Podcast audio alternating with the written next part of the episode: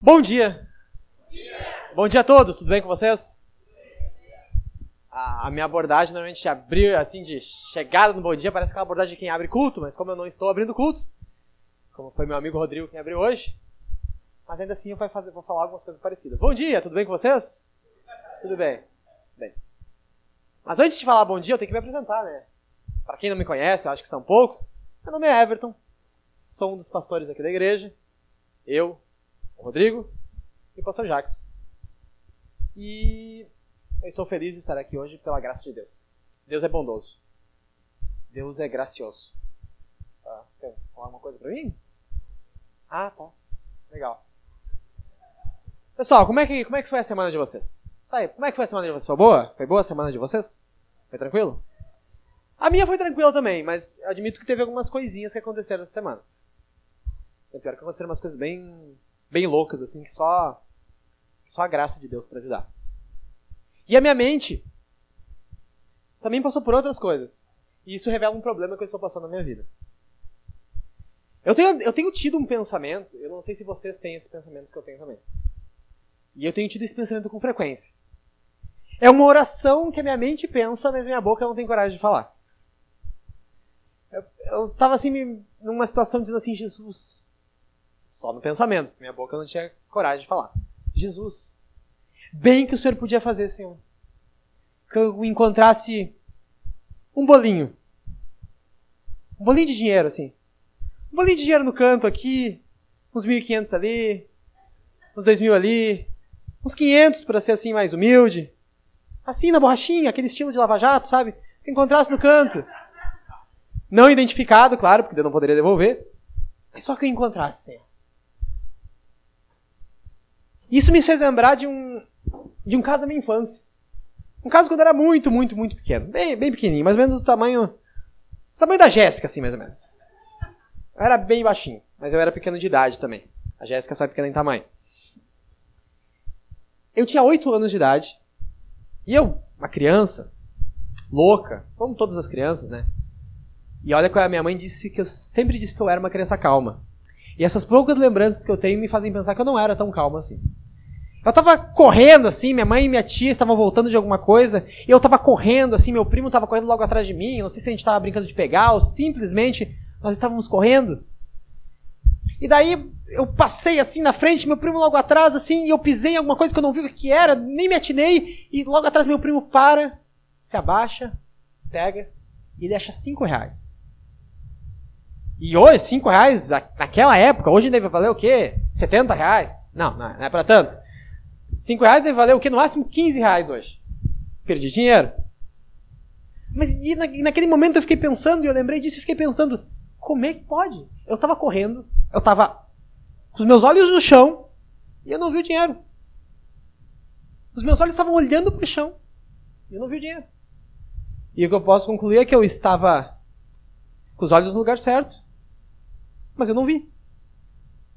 Já aconteceu isso com vocês? Tipo, é um, é um, é um caso mais ou menos assim. Parecido com aquelas vezes que tu tá correndo, tá caminhando no centro, assim, trabalhando, fazendo um monte de coisas, e tem, vem vindo uma pessoa que tu conhece, só que tu tá olhando para tudo, tu não tá focado, e tu passa por aquela pessoa, tu vê ela e tu não reconhece.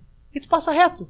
Aí depois de uma semana aquela pessoa disse, olha aí, tu me viu, me cumprimentou, ela já sai toda chorosa, toda lamuriosa, como se tu tivesse alguma coisa contra ela, só que simplesmente teus olhos passaram por ela. Teus olhos, de certa forma, até ali passaram por ela, mas você não viu. Isso aconteceu com vocês? Já aconteceu? Não, não me interessa se aconteceu. Não me interessa se aconteceu com vocês. Eu só perguntei para que vocês participassem disso comigo.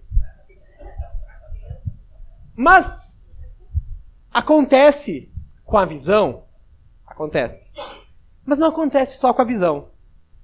Acontece em outras áreas da nossa vida, coisas parecidas com isso. E eu tenho certeza que isso acontece na vida de vocês em algumas áreas, e digo mais, isso acontece no cerne da vida de vocês. Mais ou menos assim. Vocês estão fazendo, tentando fazer a coisa certa. Mas vocês não estão enxergando a forma correta de fazer isso. Entendeu? Você está tentando fazer a coisa certa, mas você não vê o contexto, você não vê tudo, você não enxerga as coisas como deveria enxergar. É como eu. Eu passo pelo chão, meus olhos passam pelo chão, eu estou correndo, eu estou fazendo a coisa certa, mas eu não vejo dinheiro. Meus, o teu, a tua vida, você está tentando fazer as coisas certas, mas a tua visão não está enxergando como deveria enxergar. Você não está interpretando a coisa como deveria interpretar. E por que eu estou dizendo isso para ti? E por que, que isso acontece na tua vida? Eu vou te dar uma pequena pincelada como isso se encaixa na tua vida. Tu é um cristão. Tu é um cristão, não é? Imagino que seja. Você está congregando aqui. Você está lutando para viver em santidade, para ser uma pessoa santa, para seguir Jesus. Você luta para ser um bom marido. Tu luta para ser uma esposa submissa. Tem gente aqui que luta para ser filhos que honram seus pais. Você luta para estar participando junto da igreja. Só que a coisa está cada vez pior. E essa luta está cada vez pior. E no meio de toda essa luta, tu luta para ser um bom marido, luta para ser uma boa esposa, tu luta para honrar teus pais, tu luta para ser uma pessoa santa. E no meio de tudo isso, a coisa está cada vez maior e tu nem percebe que no meio de toda essa luta, tu está lutando contra o diabo também. Sim, você está lutando contra o diabo. O diabo é o teu maior opositor. E o maior opositor do teu testemunho. Ele está lutando contra ti. A gente está plantando uma igreja, meus irmãos. Nós estamos falando do Evangelho. Nós estamos vendo pessoas sendo salvas, pessoas sendo batizadas. E essas pessoas que são salvas e essas pessoas que são batizadas pelo nosso testemunho, essas pessoas também lutam para ser boas esposas, lutam para ser bons maridos, lutam para ser santos. É claro que o inferno não está à vontade com isso. E você vai ter que lutar. E você pode estar cansado já. Porque é tanta luta, é tanta luta, é tanto esforço, e você está enxergando essa luta da forma errada. Você está vendo isso da forma errada. E por consequência você está lutando da forma errada. Você está lutando com a força do teu próprio braço. Você está sozinho na luta. Você está enxergando a luta de forma sozinho. Você está lutando contra a sensualidade que te pegava no passado. Sozinho. Você está lutando para ser um bom marido que se doa pela sua mulher? Sozinho. Você está lutando para ser uma esposa submissa? Sozinho.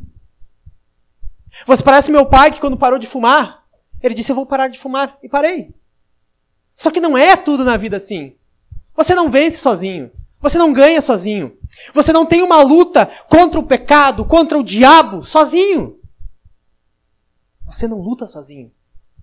Então você sabe o que tem que fazer. Só que você está enxergando essa luta de forma errada. Qual é a boa notícia disso? A boa notícia é que Jesus sabia que nós tínhamos uma grande, um grande problema. E nós tínhamos uma proeminência, uma grande possibilidade de ficarmos confusos nessa luta. E Jesus nos ensinou como lutar essa batalha. Glória a Deus. E eu quero falar com você sobre isso hoje. Abra sua Bíblia, por favor. Efésios capítulo 6.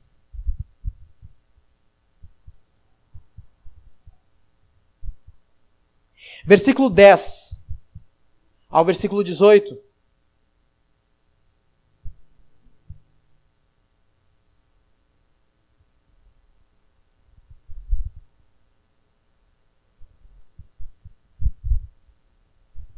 Já acharam?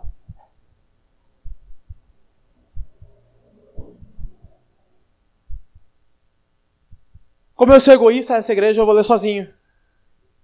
Ninguém vai ler comigo. Só vão me acompanhar. Efésios 6, versículo 10. Finalmente, fortalecei-vos no Senhor e na força do seu poder. Revesti-vos de toda a armadura de Deus, para que possais permanecer firmes contra as ciladas do diabo. Pois não é contra pessoas de carne e sangue que temos de lutar, mas sim contra principados e poderios, contra os príncipes deste mundo de trevas, contra os exércitos espirituais da maldade nas regiões celestiais. Por isso tomai toda a armadura de Deus, para que possais existir no dia mal, e havendo feito tudo, permanecer firmes. Portanto, permanecei firmes, trazendo em volta da cintura a verdade, e vestindo a couraça da justiça, calçando os pés com a disposição para o evangelho da paz, e usando principalmente o escudo da fé, com a qual podereis apagar todos os dardos em chamas do maligno. Tomai também o capacete da salvação e a espada do Espírito, que é a palavra de Deus. Com toda oração e súplica, orando em todo o tempo no Espírito, e para isso mesmo, vigiando com toda perseverança e súplica por todos os santos. Paulo estava, Paulo estava terminando a carta dele. No finalzinho, no último capítulo, Paulo, Paulo, ao longo de toda essa carta, Paulo falou das bênçãos que eles têm em Jesus. Falou que eles foram alcançados, que eles foram salvos. Falou que eles eram um povo que estava vivendo na maldade, no pecado, assim como nós. E Jesus, com misericórdia, alcançou eles.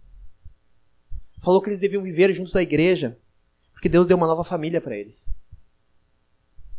Falou que eles deviam ser bons maridos, falou, falou que eles deviam ser bons filhos, boas esposas, bons chefes, bons empregados. Mas agora Paulo começa a falar que há uma luta, há uma guerra, há uma luta espiritual. E que os crentes precisam abrir os olhos deles. Porque o diabo, o opositor deles, está lutando contra eles. Eles não estão lutando sozinho. E eles não podem usar de táticas humanas, nem de armas humanas, porque é uma guerra espiritual. Não é sozinho que eles estão lutando. E olhando esse texto, eu quero estar três, três pontos com vocês. Os famosos três pontos. Se tudo der certo, ele aparece agora. Deu errado. Agora sim. Três pontos que eu quero examinar com vocês. Primeiro ponto lá em cima. Você não está sozinho nessa luta. O que, que diz o versículo 10? Finalmente fortalecei-vos no Senhor. Você entende assim? Paulo está dizendo para eles: Olha, Jesus abençoou vocês. Jesus salvou vocês. Agora vocês têm que ser bons maridos. Agora você tem que ser boa esposa. Agora você tem que ser santo. E o que Paulo podia ter dito para eles? Agora vocês se virem para viver isso. Agora é com vocês. Eu já falei o que vocês têm que fazer. Agora se virem. Mas não. Não, Paulo não diz isso. Paulo diz: fortalecei-vos no Senhor e na força do poder de Deus. Você precisa buscar o poder de Deus para viver essa luta. A sua luta contra o pecado precisa de poder de Deus. Você precisa ser fortalecido no Senhor. E o que, que a Bíblia diz? Fortalecei-vos no Senhor. Você busca poder e você encontra. Não é fortalecei-vos, busque força e talvez Deus te fortaleça. Não é clame a Deus por força e talvez você seja forte. Não, fortalecei-vos, busque ao Senhor força e você encontrará. Você será fortalecido. Isso é consolador. Porque nós devemos ser fortes. Mas nós devemos ser fortes em Jesus. Porque é tudo sobre Jesus. Isso não é um mantra, isso é verdade. Quando nós falamos de Jesus, quando nós falamos que nós devemos ser fortes em Jesus, nós não podemos esquecer que Jesus é aquele que despojou os principados e poderes, expôs em público e na mesma cruz triunfou sobre eles. Colossenses 2,15. Jesus humilhou o diabo. Jesus despiu o diabo. Jesus tirou as roupas do diabo expôs o diabo à vergonha. Jesus saqueou o inferno, libertou pessoas que estavam no poder das trevas. Lucas 11, 21. A Jesus toda autoridade foi dada nos céus e na terra. Mateus 28, 18. Jesus está muito acima de todo principado, autoridade e poder. E o melhor de tudo isso é que a igreja é participante desse poder de Deus. Efésios 1, 21 e 22. E assim Jesus diz para eles: da mesma forma que eu disse para vocês que o Consolador ia vir. Ele vem. Peça a Ele, peça poder do Espírito Santo. Você deve buscar poder do Espírito Santo.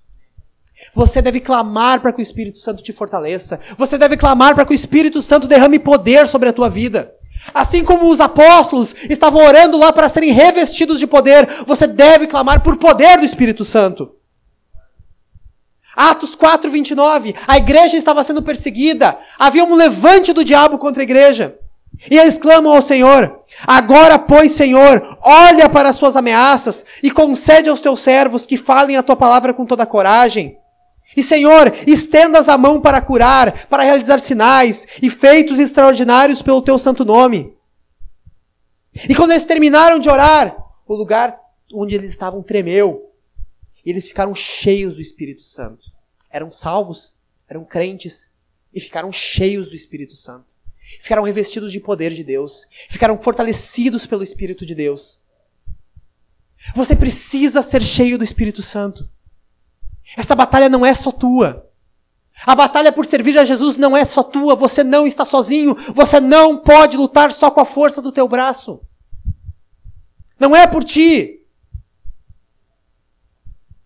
Primeiro você precisa enxergar esse inimigo que você tem, o diabo, pela ótica de Jesus. Jesus é todo poderoso. E você deve buscar revestimento do poder de Deus. Para que essa autoridade que Jesus derramou sobre a igreja seja empoderada em você. E você use essa autoridade em nome de Jesus. Você use o poder de Deus. E você seja fortalecido pelo poder de Deus para vencer o diabo. Por que você não está preocupado com isso? Por que você não está preocupado em ser cheio do poder de Deus? Porque você é crente? Porque o Espírito Santo está sobre você? Está. Mas você precisa buscar poder do Espírito Santo. Você precisa buscar poder do Espírito Santo para que você resista aos desafios impostos pelo diabo. Essa é uma batalha espiritual. Essa de fato é uma batalha espiritual. E você precisa de poder de Deus. Um poder que vem do Espírito de Deus para vencer essa batalha. Você precisa vencer o seu oponente sobre a ótica de Jesus, cheio do poder de Deus. E quem é esse teu oponente? Versículo 11. Você deve se revestir de toda a armadura de Deus para que você possa permanecer firmes contra as ciladas do diabo. O Espírito Santo, o poder do Espírito Santo é o único que nos dá vitória contra o diabo. É o único. De novo, é uma batalha espiritual. Você não vence o diabo com armas humanas, com argumentos humanos. O diabo não é o teu chefe, da qual você pode fugir dos olhos dele, da qual você pode pedir uma folga. O diabo não é que nem uma cidade perigosa, você foge para outra, buscando um lugar mais seguro. Você não consegue fugir do diabo se mudando de lugar. Você não consegue decidir assim, hoje eu vou ficar na minha casa de noite e eu não vou sair na rua para o diabo não me encontrar. Você não consegue fugir dele dessa forma. Só a tua inteligência não consegue fugir dos, da sabotagem do diabo. Não. O Senhor já condenou o diabo, mas ele ainda ruge como um leão. Ele quer te trazer medo. O diabo arma ciladas na tua vida. E quando ele fala de ciladas, quando a escritura fala de ciladas, fala de métodos, formas. O diabo não é econômico. O diabo não é previsível. O diabo tem um arsenal grande. Ele vai atacar em vo você em várias áreas. Em todos os lados da tua vida. O diabo se opõe a tudo que se refere a Deus. Então, por isso, dia após dia, você que pertence a Jesus, ele vai tentar te atacar. E ele vai te atacar. Ele vai encher tua mente de incredulidade. Ele vai querer fazer você culpar o Senhor pelas coisas ruins que acontecem na tua vida. Ele faz com que a palavra pregada crie dureza no teu coração. Você se opõe a ela. Ele vai utilizar o mundo, que é o teu inimigo lá de fora, e a carne, que é o teu inimigo dentro, para te atingir. O diabo quer encher o teu coração de dúvidas e quer te derrubar. Quer te fazer cair. Quer destruir o teu testemunho de Jesus. Foi assim que Satanás fez com Eva. Satanás convenceu, seduziu Eva com astúcia. Diz isso em 2 Coríntios 11, 3. Encheu a mente de Eva com dúvidas, encheu a mente de Eva com questionamentos a respeito do próprio Deus, a respeito da existência do próprio Deus. Eu estou falando do inimigo aqui, não para que você tenha medo do diabo, mas para que você seja prudente. Para que você saiba que você não pode lutar contra ele sozinho, só pela tua força. Você não pode enxergar a luta desse jeito. Você tem medo do diabo? Você tem medo de lugares escuros? Tem medo de ficar sozinho? Você tem medo desse tipo de coisa? Lute contra isso, meu irmão. Lute contra isso no poder do Espírito Santo. Você não pode cultuar o medo. Você não pode ser escravo do medo. Você tem que ser servo de Jesus. Lute contra o medo. Versículo 12. Não é contra pessoas de carne e sangue que temos de lutar, mas sim contra principados e poderios, contra príncipes deste mundo de trevas, contra os exércitos espirituais da maldade das regiões celestes. É uma guerra espiritual. Você não consegue lidar mal com questões humanas. Você acha que você vai conseguir lidar com o diabo só pela tua, tua força, só pelo teu jeito? De novo, você precisa de poder do Espírito Santo. Isso tem que te incomodar. Você precisa de poder do Espírito Santo. Você precisa clamar para que o Espírito Santo encha a tua vida, te fortaleça. Você precisa lutar e orar para que você esteja no poder do Espírito Santo nessa luta.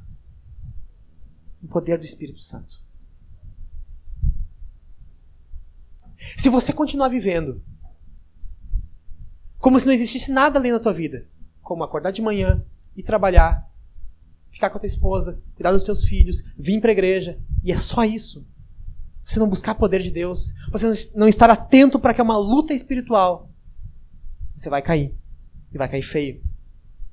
É exatamente isso que o diabo quer. Você encara essa vida só sobre um aspecto natural. Como se não houvesse poder de Deus que precisasse ser buscado. Como se não houvesse comunhão com Deus que você precisasse manter. Como se não houvesse um poder derramado pelo Espírito Santo que estivesse te movendo para essa luta. Calvino fala que o inimigo, o diabo, ele quer nos sujeitar por duas coisas: por indolência e por terror. Ou seja, o diabo quer nos sujeitar. Ele quer tirar todas as nossas chances de defesa e ataque. E como ele quer tirar isso? Por indolência. Por desprezo. Deus te dá os instrumentos de batalha. Deus te mostra como lutar essa luta. Mas você não está nem aí para isso. Você acha que é da mesma forma que você sempre viveu? E você lida com as sensações da mesma forma? Você lida com a apatia da mesma forma? Você lida com a tristeza da mesma forma? É do mesmo jeito toda a tua vida. E você despreza as armas que Deus te dá. E no próximo passo, o diabo te desanima, te desencoraja. Pelo medo, pelo terror e por uma tentação agradável. Para aquela coisa que é exatamente o que tua mente quer. É exatamente aquilo que teu coração deseja. O diabo vai te tentar para te fazer pecar. E você precisa novamente do poder de Deus. Porque senão, o próximo passo disso é ele te afligir com um sentimento de que você está longe do Senhor. Você ter uma mente afligida. Porque há um dia mal. Isso fala no versículo 13. Tomai toda a armadura de Deus, para que possais existir no dia mal. E havendo tudo, feito tudo, permanecer firmes. O dia mal pode estar acontecendo na tua vida hoje. E se não está acontecendo na tua vida hoje, se não acontece há muito tempo, vai acontecer. Porque você é cristão, porque você é crente. Esse dia mal vai acontecer na tua vida. O dia é quando várias coisas acontecem com o objetivo de detonar a tua fé. De te abater. Vem pensamentos imundos, vem pensamentos de incredulidade, vem resistência à palavra de Deus, resistência a tudo que se refere a Deus. Você vai ficar irado, você vai brigar com a tua mulher, e isso vai fazer com que você já pense que você é inútil para a igreja, porque você só é um peso para a igreja. E com o tempo você vai se afastando, com o tempo você vai se afastando, e se isso continuar, isso vai gerar danos terríveis na tua vida. Você está fraco. Você foi pego.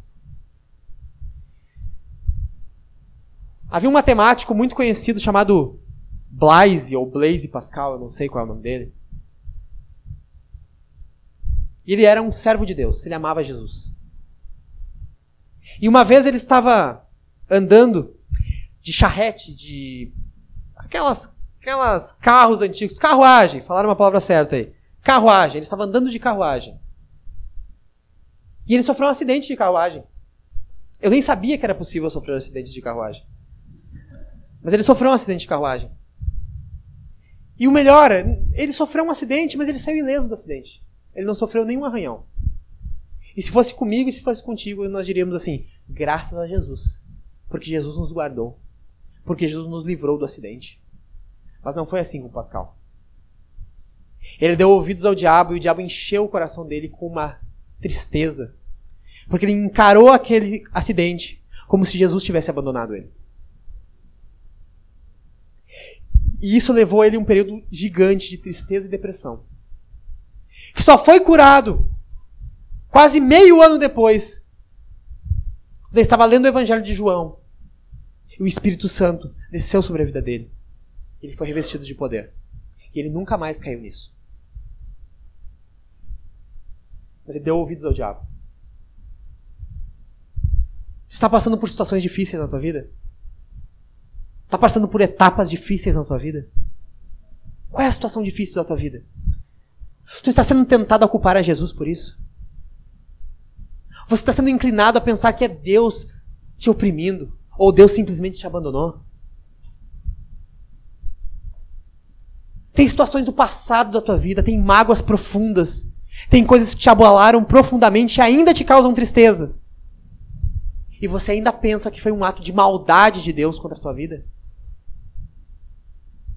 Isso é do diabo. Lute contra isso. Lute contra isso no poder do Espírito Santo. Não encare os maus que aconteceram na tua vida como maldades de Deus na tua vida. Como atos maus de abandono de Deus na tua vida. Lute contra isso. Lute contra essa culpa a Deus pelas coisas ruins que acontecem na tua vida.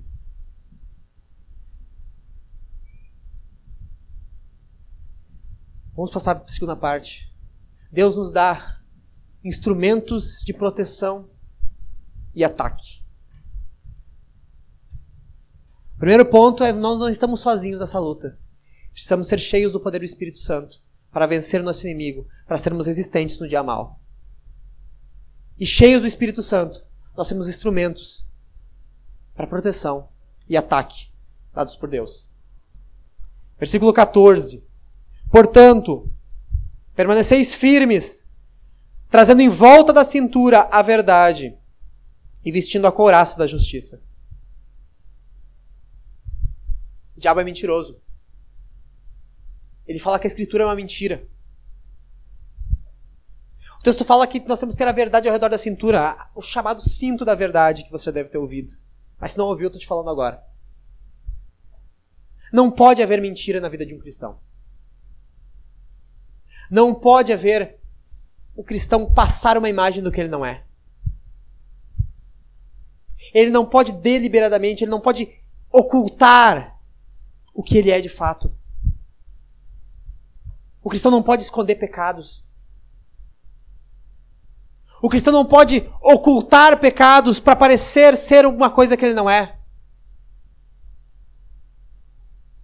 Porque isso vai criar uma autossuficiência vazia de arrependimento. Você vai achar que o que te sustenta em Jesus é a tua aparência, é o que você quer passar e não de fato o que tu é.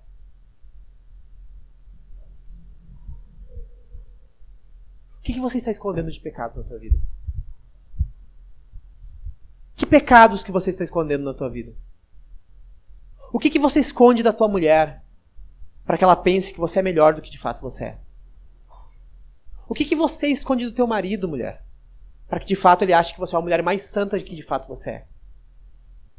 O que, que você está escondendo da igreja e dos teus pastores para que a igreja ache que você é um crente mais forte, mais poderoso do que de fato você é? Confesse os teus pecados. Confesse os teus pecados. Confesse os pecados que você está escondendo para passar uma outra imagem. Não oculte os seus pecados. Não deixe que o diabo possa te acusar por causa disso. Não passe uma imagem falsa ocultando os teus pecados. Isso é cilada do diabo. Mas vista-se da verdade. Seja um cristão com uma vida transparente e cristalina. Fala também de uma couraça de justiça. Tu foi justificado por Jesus. Sabe disso, né?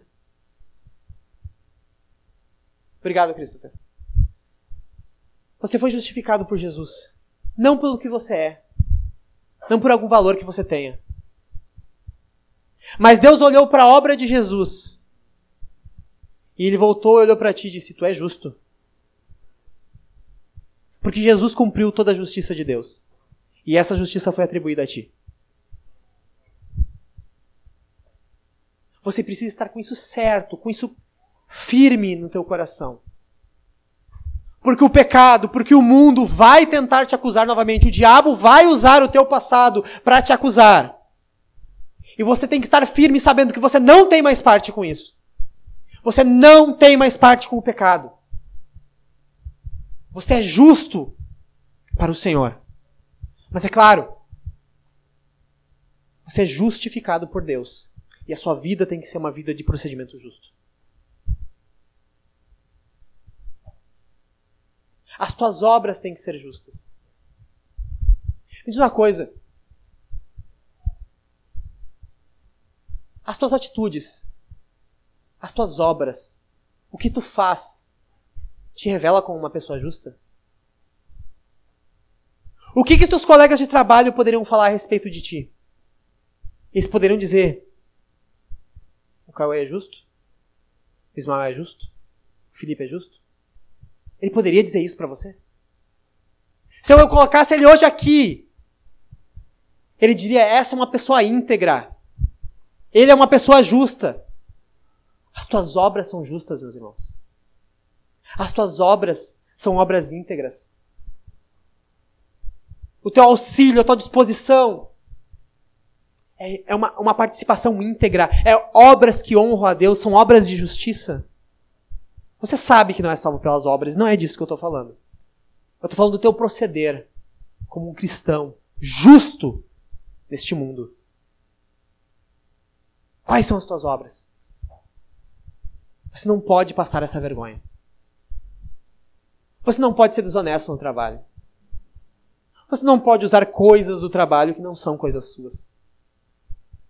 Você não pode usar instrumentos, levar coisas do trabalho para casa, roubar coisas do trabalho. Isso não é seu. Você não pode ser uma pessoa injusta. Você não pode mentir, enganar teus colegas no teu trabalho. Ser uma pessoa considerada desonesta. Não faça isso. Mas vista-se da justiça. E daí você pode lembrar que Deus te justificou.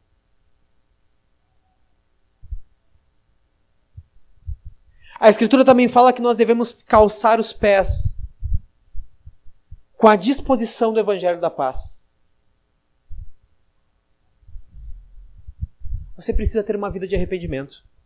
Porque a mensagem do Evangelho é uma mensagem de arrependimento. Você precisa de tempos em tempos, seguido, estar voltando, dia após dia voltando, te observando, te arrependendo dos seus pecados. Você precisa ter uma vida de arrependimento. Mas quando foi a última vez que você se arrependeu dos seus pecados? Ah, diante de Deus eu me arrependi. De fato. Ou foi aquela oração genérica, Senhor, me perdoa dos meus pecados. Não! Quando você te observou, enxergou os teus pecados e pediu a Deus por misericórdia. Quando foi a última vez? Quando foi a última vez que tu pediu perdão pro teu irmão? Que tu pediu perdão dentro da tua casa? Que o erro foi teu?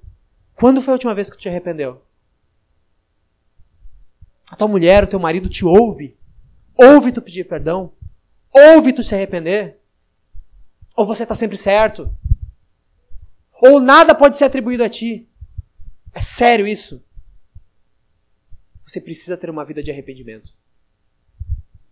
E você deve trazer o evangelho da paz. Você não pode ser aquele que é o motivo da ira, é o motivo da briga, é o motivo da impaciência. Você tem que trazer o evangelho da paz. As pessoas têm que te encontrar e se sentirem tranquilas contigo ali. E não tu ser o motivo da confusão. É assim que te enxergam? Como o cara que só causa briga. Como o cara que só inventa problema. Como o cara que só tira a paz do meio do povo. É assim que você é? Você tem que trazer o evangelho da paz.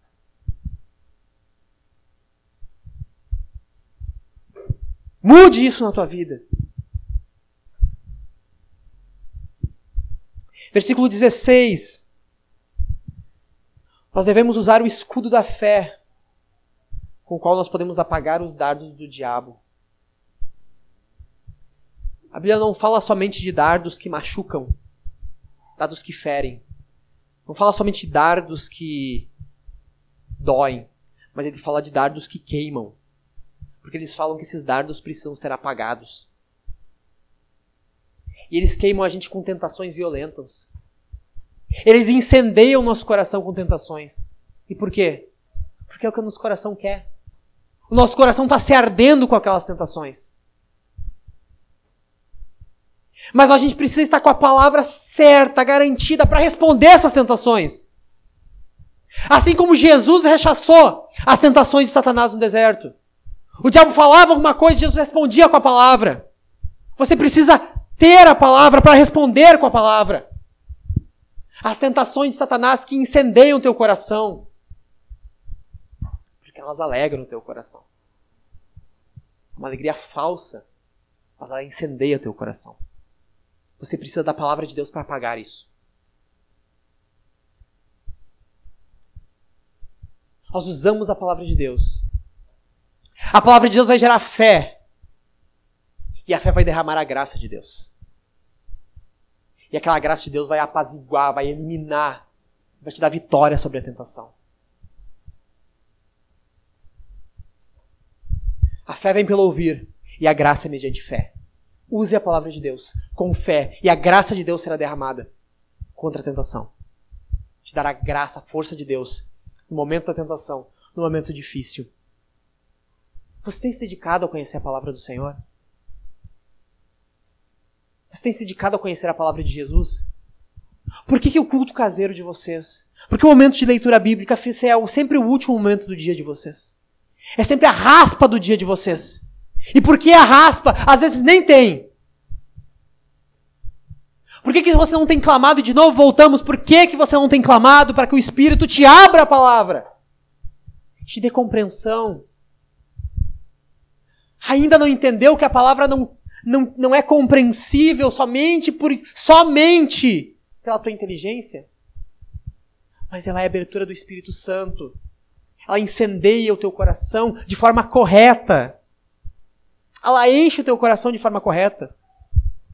Você precisa clamar ao Senhor para que a palavra se abra e dedicar tempo e empregar as tuas forças para aprender a Escritura. Ela não pode ser desprezível. Porque daí a tentação vence.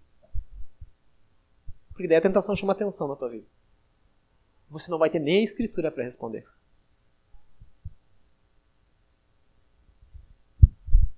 Versículo 17. Tomai também o capacete da salvação. E a espada do Espírito, que é a palavra de Deus. Capacete da salvação. Você não pode esquecer. Você tem que ter todos os dias isso firme no teu coração. Eu não estou sozinho. Eu fui salvo por Jesus. Eu faço parte da igreja de Deus. Deus Pai está comigo. E Jesus sujeitou todas as coisas aos seus pés. Você tem um propósito na sua vida. Você tem um alvo na sua vida. Quer estar com Jesus por toda a eternidade. E isso tem que estar sólido no teu coração. Para que você resista às investidas, às tentativas do diabo. Não, eu tenho um alvo. A minha vida tem um fim. Eu fui resgatado do inferno. Eu estou vivendo para a justiça. Eu pertenço a Jesus. Isso protege a tua mente das ideias do diabo.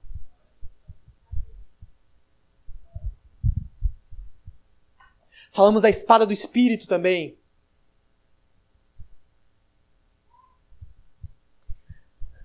A espada do espírito é a palavra de Deus. Diz o texto. A palavra é arma de ataque. A gente não defende somente com a palavra, nós atacamos o inferno com a palavra. Nós ferimos Satanás com a palavra. Quando a palavra de Deus é pregada, quando pessoas ouvem o evangelho, pessoas são transformadas e são livres do diabo. E o inferno é novamente eliminado, o inferno é derrotado, o diabo é envergonhado, o diabo é ferido.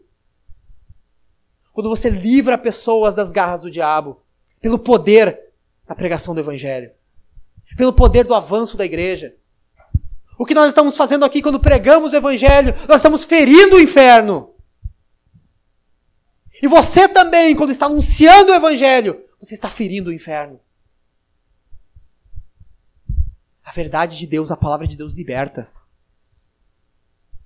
E se você sabe que a palavra de Deus liberta, e você sabe que a palavra de Deus ataca o inferno, por que você está com vergonha e com medo de falar do Evangelho? Por que, que as tuas rodas de conversa, quando tá conversando com um monte de gente não crente, não tem um teor, não tem uma participação do Evangelho? Por que, que o Evangelho não está junto das tuas conversas com os não crentes? Você não quer que as pessoas achem que tu é louco?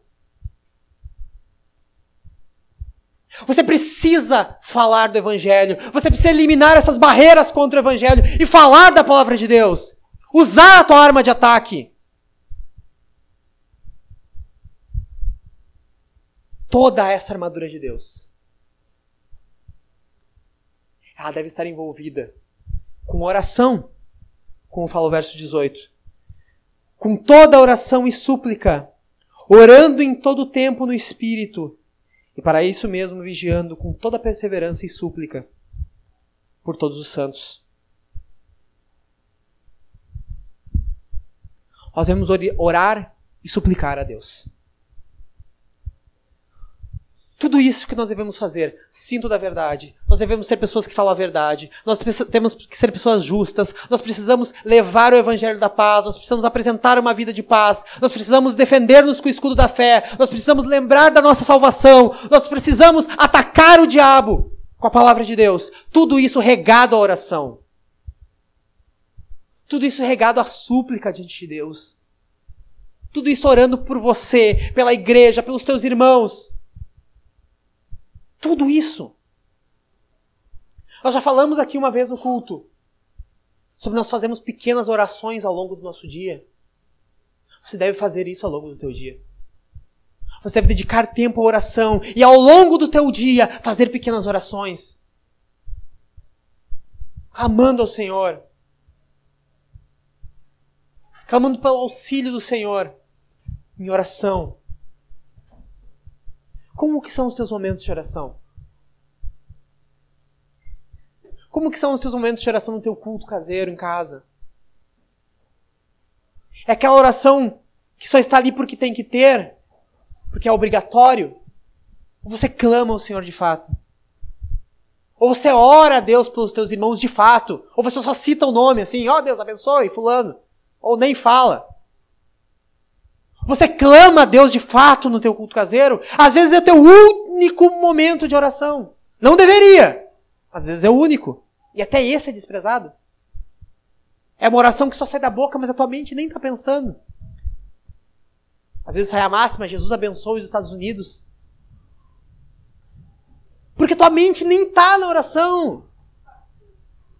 Tua mente ora sim porque tem que orar.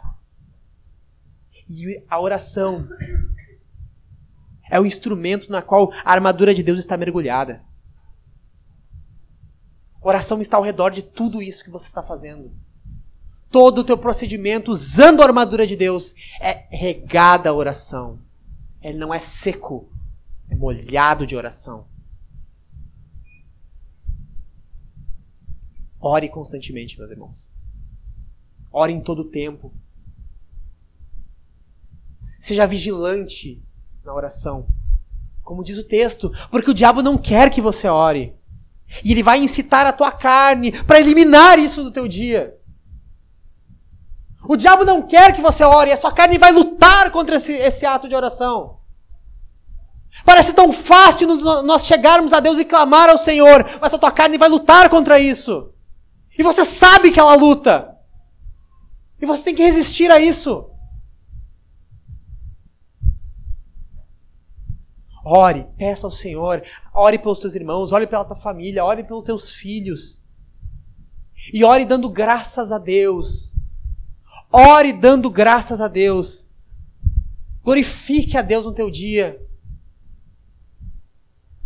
O diabo quer anular a tua visão sobre Deus exaltado. E ele quer te impedir de glorificar ao Senhor.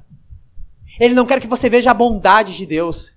Quando você glorifica a Deus, você envergonha, você humilha o diabo. Glorifique ao Senhor, exalte ao Senhor.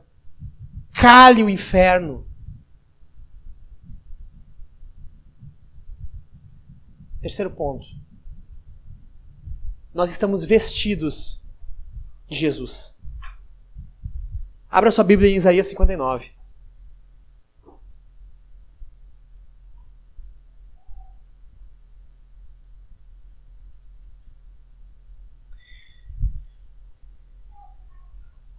Versículo 16 e 17. Já acharam, né? Ele viu que não havia ninguém e admirou-se de que ninguém intercedesse. Por isso o seu próprio braço lhe trouxe a salvação, e a sua própria justiça o susteve. Ele se vestiu de justiça como de uma couraça, e pôs na cabeça o capacete da salvação. E pôs sobre si vestes de vingança e cobriu-se de zelo, como de um manto. O texto mostra que Deus, ao ver toda a maldade que estava acontecendo, o próprio Deus vestiu a armadura de, o próprio Deus vestiu a sua armadura e foi e eliminou o mal. Matthew Henry diz que a armadura é de Deus, porque Deus usou ela primeiro. A armadura que Deus está te dando, a armadura que Deus está te apresentando para lutar contra o inferno, é a armadura que o próprio Deus usou. Não é qualquer coisa. Porque é exatamente isso que acontece no texto. A maldade está acontecendo, o diabo está atacando. E Deus vai lá e acaba com aquilo. Vestido da armadura. Se vista com a armadura de Deus. Elimine todas as brechas que há na qual o diabo pode te atacar. Feche, vestindo toda a armadura de Deus. E lute contra o inferno, sabendo que você está vestido vestindo a armadura de Deus. Você está vestido de Jesus. Você está vestido de Jesus. Ah, isso é muito bom. Nós estamos vestidos de Jesus, meus irmãos. E nós não podemos esquecer de Jesus. Nele tudo subsiste. E ele concede poder à sua igreja. Porque em Jesus habita toda a plenitude da divindade. Colossenses 1,17. É de Jesus que nós estamos vestidos.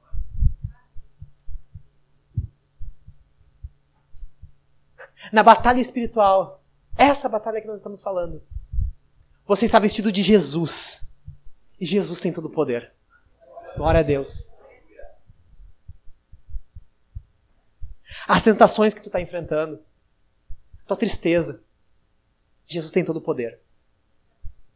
Você não luta sozinho. Você luta no poder do Espírito Santo. Você resiste ao diabo.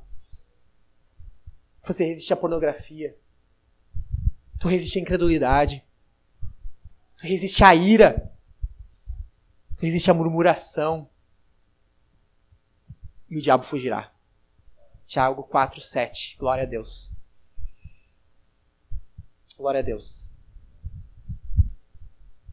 Resumindo tudo isso que eu falei para vocês. E precisa de um resumo. Qual é o principal pecado disso? Você está tentando lutar pelo teu próprio braço. Você está sendo autônomo. Você não vai conseguir. Você precisa de Jesus. Você precisa de poder do Espírito Santo. Essa batalha espiritual. E esse pecado que Calvino chama de indolência indiferença com o fato que a vida com Jesus não é somente algo natural.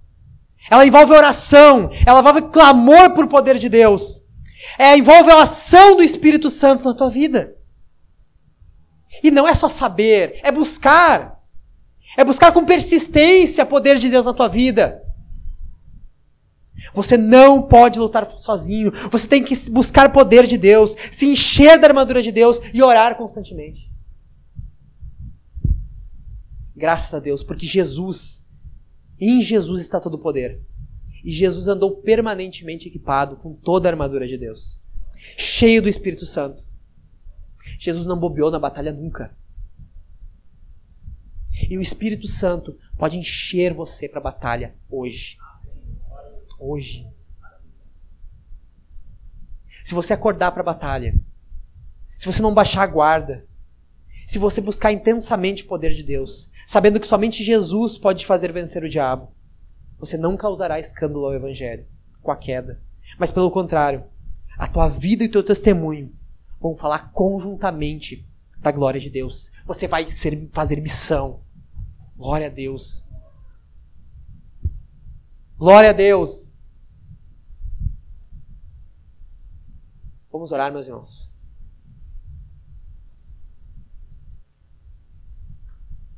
Vamos orar para que o Espírito Santo nos prepare para a batalha. Vamos ficar de pé. Vamos orar para que o Espírito Santo nos prepare da batalha. Nos deixe de poder para resistir ao diabo vestidos da armadura de Deus. Vamos orar? Curva a sua cabeça e feche os seus olhos. Louvamos, Senhor, a tua bondade. Louvamos porque tu sempre faz o bem em nosso favor. Louvamos a ti, Senhor Jesus, porque tu, quando viveu neste mundo, vestiu toda a armadura de Deus. O Senhor não falhou em nada. O Senhor não errou em coisa alguma. E o Senhor triunfou sobre o diabo. E o diabo está debaixo dos teus pés, Jesus. E dessa forma, Senhor, nós temos consolo. Porque nós podemos vencer as ciladas do diabo. Mas nós precisamos que o teu poder, Senhor, que o teu poder, Espírito Santo, venha sobre as nossas vidas para que esse poder de Jesus que foi dado sobre a igreja se torne eficaz em nossas vidas. Para que sejamos revestidos de Ti, Espírito Santo. Clamamos, Espírito Santo, para que nesse momento, Senhor, que a Tua igreja é afligida, sofre ataques, o Teu Espírito nos prepare para a batalha. O Teu Espírito nos encha de poder para a batalha. Venha sobre nós, Espírito de Deus. Venha sobre as nossas vidas, Espírito de Deus. E revista-nos de poder. Revista a tua igreja de poder, Senhor. Oh, Espírito Santo, faça com que aquelas coisas difíceis, aquela tristeza inexplicável, aquele abatimento destruidor, Senhor, seja vencido pelo poder do Espírito Santo. Para que o teu Espírito seja nos, nos mova para a batalha, Senhor. Mova-nos para a batalha, Espírito Santo. Fortes na batalha, Espírito Santo, no teu poder. no teu poder que revestiu a tua igreja, no teu poder que continua sendo derramado até o dia de hoje e continuará sendo até o fim dos tempos. Nós clamamos por poder, Espírito Santo, para que andemos avançando na tua obra. Encha-nos de poder, Espírito Santo. Encha-nos de poder, Espírito Santo. Clamamos a Ti para que Tu derrame graça sobre as nossas vidas. Para que Tu nos fortaleça em Ti, Senhor. Para que a nossa fraqueza e tristeza sejam eliminadas. Para que os nossos olhos só estejam voltados para Jesus. Para que os nossos olhos só estejam voltados para o poder de Jesus, para a força que há em Jesus. Oh Senhor, fortalece as nossas vidas, Senhor. Enche-nos de poder, Senhor. Encha-nos de abundância de poder, Senhor. Para que saiamos fortes. Para que não sejamos abalados. Para que o teu Espírito esteja movendo o teu povo, Senhor, a orar e clamar. E o Senhor responder com toda a graça. Senhor, reveste a tua igreja, Senhor. Reveste os nossos irmãos, Senhor. Elimina, Senhor, essa luta do diabo, Senhor, que está quase derrubando ele, Senhor. Mas da vitória, Jesus, para que sejamos alegres e felizes em Ti, louvando o Teu nome com os olhos somente em Ti, Jesus. E prepara-nos, Senhor, para os próximos dias difíceis que virão.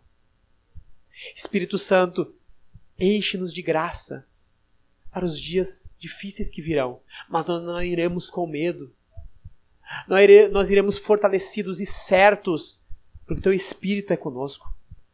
Porque teu Espírito está conosco, Senhor. Cremos, glorificamos a Ti, Senhor Deus, o único Deus bendito e verdadeiro. Louvamos a Ti, Senhor. Glorificamos a Ti, Senhor, porque o Senhor não nos deixou só, mas o Senhor nos encheu da graça do Senhor.